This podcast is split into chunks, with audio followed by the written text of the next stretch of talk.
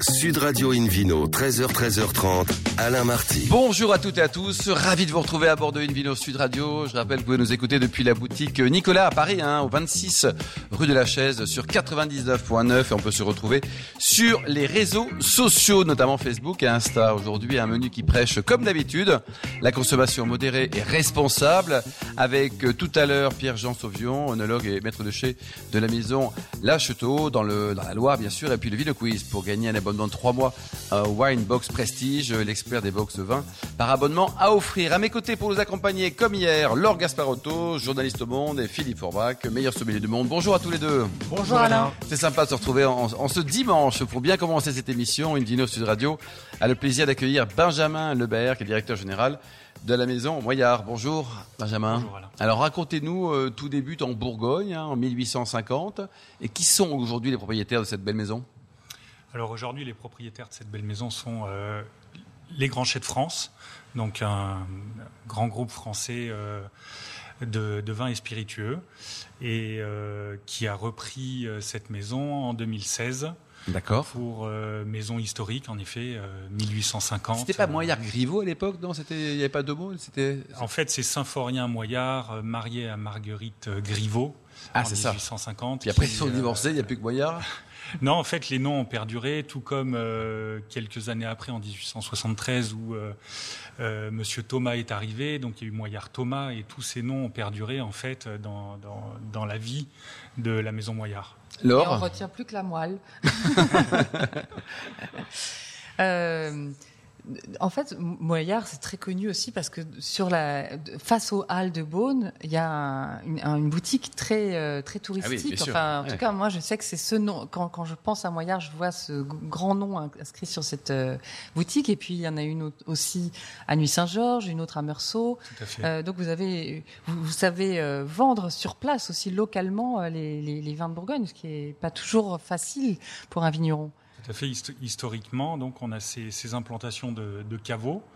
Euh, historiquement, à Nuit-Saint-Georges, où euh, en plus du caveau, il y a le, euh, le chai de vinification Oui. euh, de nos rouges, euh, d'élevage aussi historique, avec cette mosaïque qu'on peut voir de la route qui a, qui a été faite au moment des, euh, des 150 ans de, de la maison Moyard. Et euh, on, se, on, on met un point d'honneur à recevoir euh, localement et à présenter nos vins, à faire visiter nos, visiter nos caves. Ah oui, parce que donc vous avez euh, 10 hectares de propriété, mais vous achetez beaucoup de vins euh, dans les hospices aussi, aux hospices de nuit, aux hospices de Beaune, aux hospices de Beaujeu.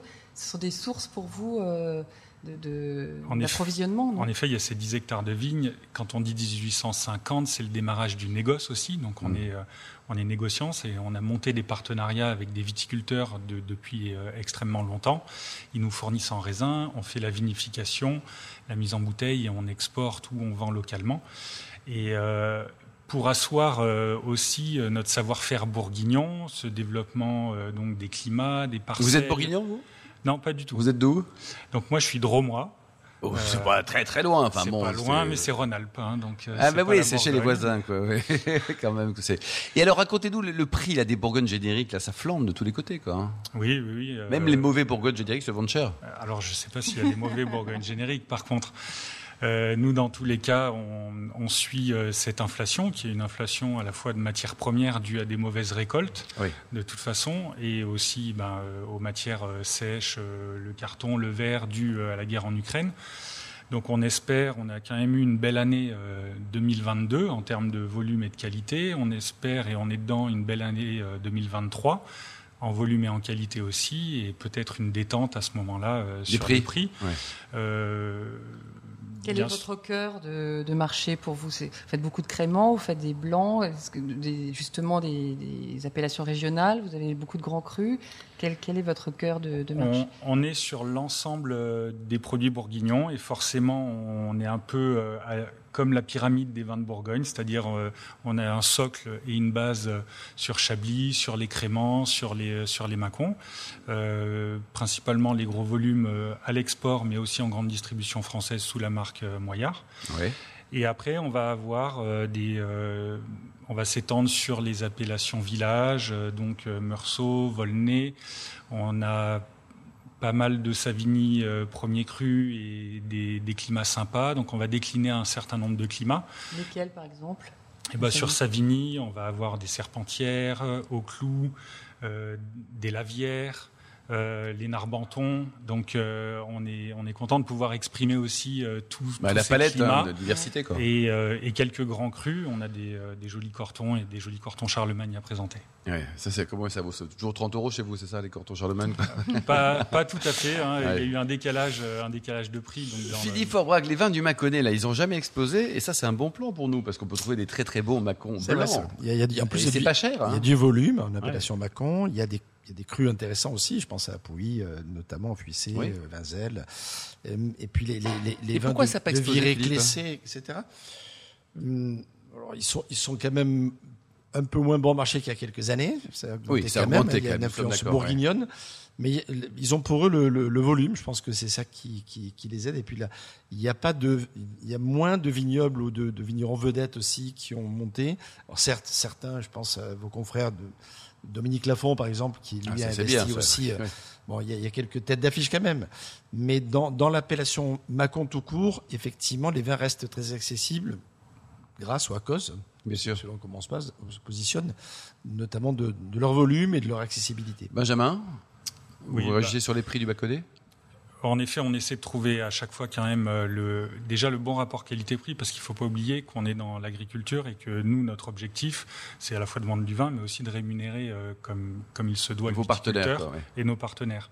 Et quand on arrive à mettre en place des partenariats long terme, on arrive aussi à avoir des Ils prix sont qui signés ces partenariats ou on se tape dans la main? Alors en Bourgogne, euh, on se tape beaucoup dans la main, Ouais. mais C'est pas on, arri- on Ouais. arrive à développer, à développer des, des contrats signés euh, sur le sur le long terme, mais il faut savoir euh, respecter la tradition aussi.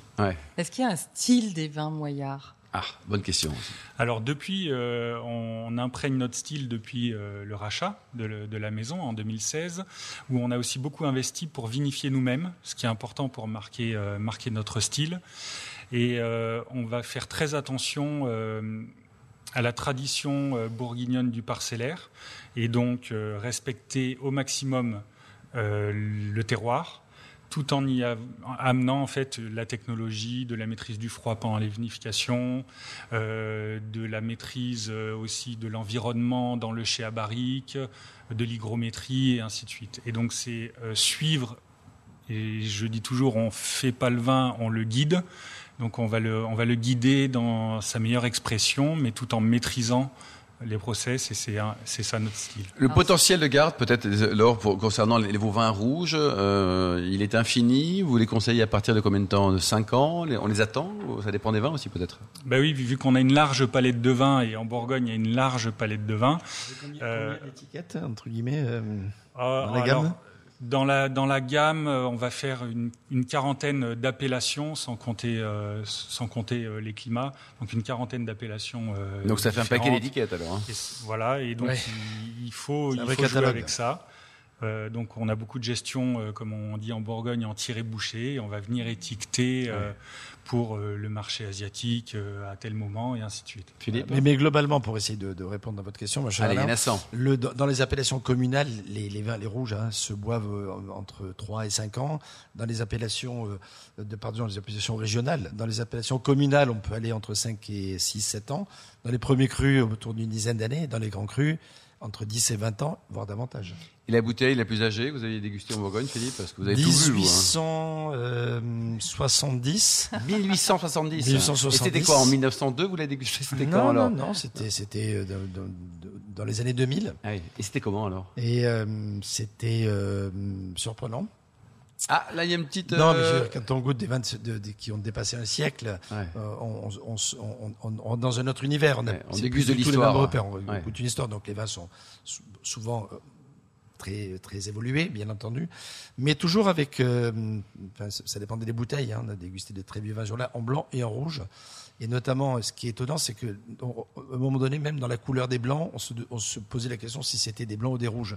Ah, ils carrément, brunis Ouais. et, et les, et les rouges, c'était un peu, euh, voilà, un peu plus, éclairci avec le temps. Et donc, ils, ils étaient très très proches. Et notamment, je me souviens de- d'un meursault de cet âge-là qui, qui était juste De incroyable. 1872, ça Absolument, avec ce côté effectivement noix, noiseté. Ah, vous etc. nous faites rêver, Philippe Et Aubrac, c'est bien.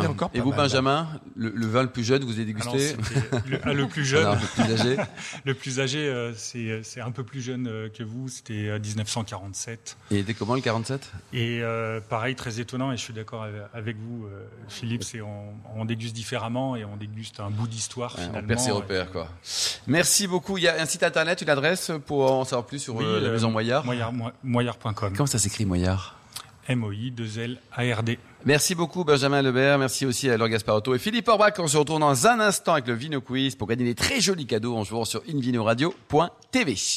Sud Radio Invino, 13h, 13h30, Alain Marty. Retour chez le caviste Nicolas. Je rappelle, vous pouvez nous écouter depuis la boutique à Paris. Elle a beaucoup, hein, mais euh, celle du 26 rue de la Chaise est très bien. On peut s'écouter sur 99.9. Euh, Vous êtes d'ailleurs très nombreux à nous écouter chaque week-end. On vous en remercie. On peut également se retrouver sur les réseaux sociaux et on peut aussi retrouver maintenant Philippe Forbrac pour le vidéo quiz. Je vous en rappelle le principe. Chaque semaine, nous posons une question sur le vin et le vainqueur gagne deux très beaux cadeaux. Cette semaine, un abonnement de trois mois, c'est pas rien, hein, à, la Winebox Prestige, c'est pas rien non plus, hein, l'expert des box vins par abonnement à offrir. Voici la question du week-end. Quelle fonction avait Jean-Barthélemy d'Exéa, l'acquéreur du château de Séram, en 1799 Réponse A, comptable. Réponse B, viticulteur. Réponse C, chevalier de Louis de France. Pour répondre, rendez-vous toute la semaine sur le site invinoradio.tv, rubrique Vino Quiz. Le gagnant sera tiré au sort parmi les bonnes réponses. Merci beaucoup Philippe Forbrac. Invino sur Radio a le grand plaisir d'accueillir maintenant Pierre-Jean Sauvion pour nous parler de cette belle maison L'Acheteau. Bonjour Pierre-Jean. Bonjour à vous. Alors racontez-nous, vous êtes à la fois œnologue et maître de chez. Vous cumulez. Ah, je suis. Euh, Je dirais que chez nous, on a dit, enfin, on s'est défini d'une autre manière. On s'est défini en tant que façonneur de plaisir. Façonneur de plaisir. Euh, Il y a combien de domaines au total dans le groupe? Ah, dans le groupe, Ouais. ah, pour la Loire, 8. Ça Ouais. représente 514 hectares. Et dans tout le groupe, je vais être transparent, je ne sais pas. Ouais. Peut-être 70, Le 80. moins pour la Loire. Quoi. Vous citez les différents châteaux Château du Claret, château de Felles, château de la Forchetière, château de Chanteloup, château de Montguéret, domaine du Vieux-Auvert. Et là, vous couvrez tous les terroirs? Et là, on couvre euh, d'est en ouest de la porte de, la- de la Vendée, c'est-à-dire du Muscadet, jusqu'à Blois, où on s'arrête à Vouvray. Mais vous, euh, vous vinifiez. euh, Ah mais il court très vite, il fait tous les domaines là. C'est euh, là, c'est Euh, J'ai impressionnant. commencé la semaine dernière avec les créments. Je serai demain matin euh, pour les premiers coups de sécateur Attends, dans le ça- Muscadet. on est le 10 septembre. Donc, On est d'accord D'accord. Alors, c'est bon. On a commencé la semaine dernière avec les créments. Ah, alors, vas-y, tu te refais là alors, ok Donc, on a commencé la semaine dernière, vas-y. On a commencé la semaine dernière avec les créments, Chardonnay et Pinot Noir, et on va aller la semaine prochaine vers les Muscadets pour euh, finir aux alentours de. Là, c'est Dame Nature qui va nous guider, mais je dirais euh, fin octobre, début novembre avec les liquoreux. Et là, on va aller euh, d'est en ouest pendant un mois et demi se balader de cépage en cépage. Vous êtes marié Oui. Vous ne la voyez pas pendant un mois et demi, votre femme. Hein, c'est... C'est, euh, elle est mariée avec moi et le vin. alors, alors, ça va. Ça... Le muscadet, parce que dans, il y a, la semaine dernière, on parlait du, du- des vins du Beaujolais, hein, qu'on soutient depuis quasiment 20 ans dans l'émission, parce que euh, là, ça va beaucoup mieux pour eux. Le muscadet, c'est aussi l'appellation qu'on soutient beaucoup, parce qu'il y a des grands, grands muscadets. Ça va mieux ou pas? Ça va très bien. Aujourd'hui, les muscadets vont très très bien. Euh, Aujourd'hui, une des problématiques du muscadet, c'est d'avoir une vraie récolte. Ouais. Aujourd'hui, les muscadets sont, euh, comme tout le monde en France, on a eu, si on regarde les dix dernières années, sept récoltes où on a subi du gel, et du gel massif. Donc aujourd'hui, notre problème, c'est pas de, de pouvoir vendre du vin, c'est d'avoir des raisins. Donc aujourd'hui, notre, euh, notre cheval de bataille, c'est de protéger nos vignes et d'être capable de récolter tous les mois de septembre. Et cette année, donc, il y aura ce qu'il faut. Qu'est-ce qui se passe en ce moment? Alors cette année, euh, on a eu une météo. euh, alors il n'y a, plus de millésime classique, je pense. Hein, faut, ça faut ab- ça- abandonner l'histoire. Euh, un millésime euh, plutôt humide au mois de septembre, un mois d'août plutôt sec, et ce qui a quand même permis de nous préserver en termes de, pression euh, au niveau des maladies. Et je pense qu'on va avoir, pour moi, un très joli millésime parce qu'on va avoir de la fraîcheur. Et aujourd'hui, on est tous à la recherche de la fraîcheur. Hum. Donc, il y a la quantité et la qualité cette année, c'est ça? Une, qua- une quantité raisonnable, on. Quantité raisonnable, euh, on aurait souhaité plus, mais la qualité sera au rendez-vous. Et sur les muscadets, il y a des classements là qui sont en cours? Qu'est-ce qui se passe? Il y a des démarches en ce moment, il y a des, ce qu'on appelle des DGC. Alors, c'est pas très beau, je préfère dire euh, village ou cru communal parce que ça parle à tout le monde. Excusez-moi si je, si je mens, mais je mens sciemment. Euh, Soyez naturel. Il y a des, des villages, ce sont des regroupements de viticulteurs qui se sont mis ensemble, ayant un sous-sol plus ou moins identique et avec un souhait de faire parler leur terroir. Donc aujourd'hui, il y a quelques villages qui commencent à apparaître. Les plus avancés dans la démarche sont Clisson, Gorge et le Palais. Derrière, il va y avoir Valette et euh, d'autres qui, qui suivent. Château Thibault. Château-Thébault, Mousillon, Mousillon, euh. Saint-Fiac. Philippe Forbach, c'est justifié ou pas selon vous? C'est justifié, oui, parce qu'il y a effectivement une, une unité de terroir qui, permet de, de- de revendiquer une personnalité. Euh, et c'est justifié par rapport à ce que le muscadet représente. C'est-à-dire qu'il y a, il y a une masse de, de vin un peu plus anonyme. Il y avait déjà un, un- un découpage qui existait, hein, Grandlieu, euh, Muscadet. Sèvres-Amen, etc. Mais c'était, c'était, c'était encore assez flou. Et finalement, cette hiérarchisation concerne aussi les vignerons qui vont essayer petit à petit de, de, de, de prêcher pour pouvoir faire reconnaître cette identité au niveau du public. Mais déjà, le fait que les vignerons s'approprient quelque Mm. part une, une, un nom commun, une vraie mutualisation dans, dans l'esprit de, de, de, de, de partage, Oui, ça, déjà ça- pas mal. ça permet d'avancer dans la qualité et de l'affirmer et de valoriser, parce que c'est aussi ça le but, hein, de valoriser le mieux possible aussi la récolte. Ouais, parce qu'à l'époque, c'était vraiment pas cher. quoi. Quand on voyait les prix, notamment en grande distribution, enfin, on se demande comment le vigneron Mhm. fait pour vivre l'or. C'est vrai que la valorisation est vraiment primordiale, surtout que ce sont des vins qui vieillissent très bien et c'est pour moi une- un des critères des grands vins, c'est le vieillissement. Et donc ça c'est euh, le juste retour euh, des, des choses. Et les restaurateurs vous aident ou pas de la région? Est-ce qu'ils ils- ils participent à ce renouveau du muscadet ou pas? On a aujourd'hui euh, énormément d'ambassadeurs. Ça, c'est vrai. On le voit. euh, J'écoutais vos émissions. hein, et vous avez certainement dit dans quelques régions, ils ne sont pas forcément sur toutes les tables des restaurants. Et là, aujourd'hui, à Nantes, vous pouvez aller dans toutes les tables. Je dis bien toutes les tables. Et vous n'avez pas un muscadet, mais vous avez une muscadet. Ça, c'est bien parce que moi, j'ai des souvenirs, de- notamment il y a- il y a quelques années, hein, on avait du tariquet, donc j'aime beaucoup les gens de tariquet. Hein, mais à Nantes, avec tous les vins formidables que vous avez à 5 km, pourquoi mettre du tariquet? Enfin, il n'y a plus la place pour Tariquet à Nantes. Ouais. bon, on les embrasse quand même, tariquet.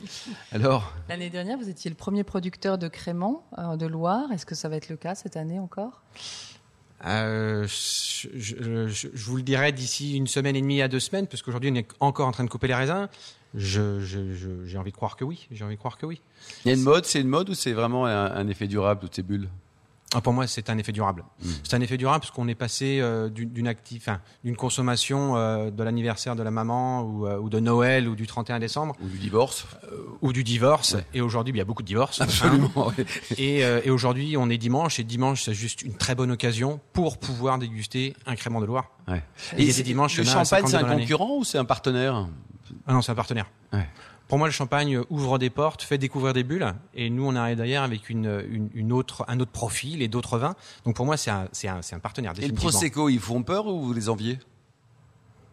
Oh, ils me font pas peur. Je pense qu'ils font comme les autres. En fait, Euh, ils viennent à la bulle. Les consommateurs viennent à la bulle avec le prosecco aussi. Mm. On a besoin de tout le monde. Philippe Orbach, euh, on a besoin de tout le monde, c'est les intérêts supérieurs tout des le monde bulles. et effectivement la, la, la bulle explose, faut le dire.